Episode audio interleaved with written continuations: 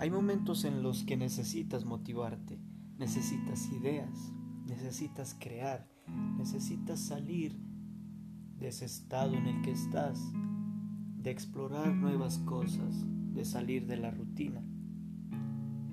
Pero hay una cosa importante, es de que muchas veces, cuando nosotros tratamos de hablarnos, tratar de motivarnos, no llegamos a una conclusión, no llegamos a salir, necesitamos ideas de otros lados.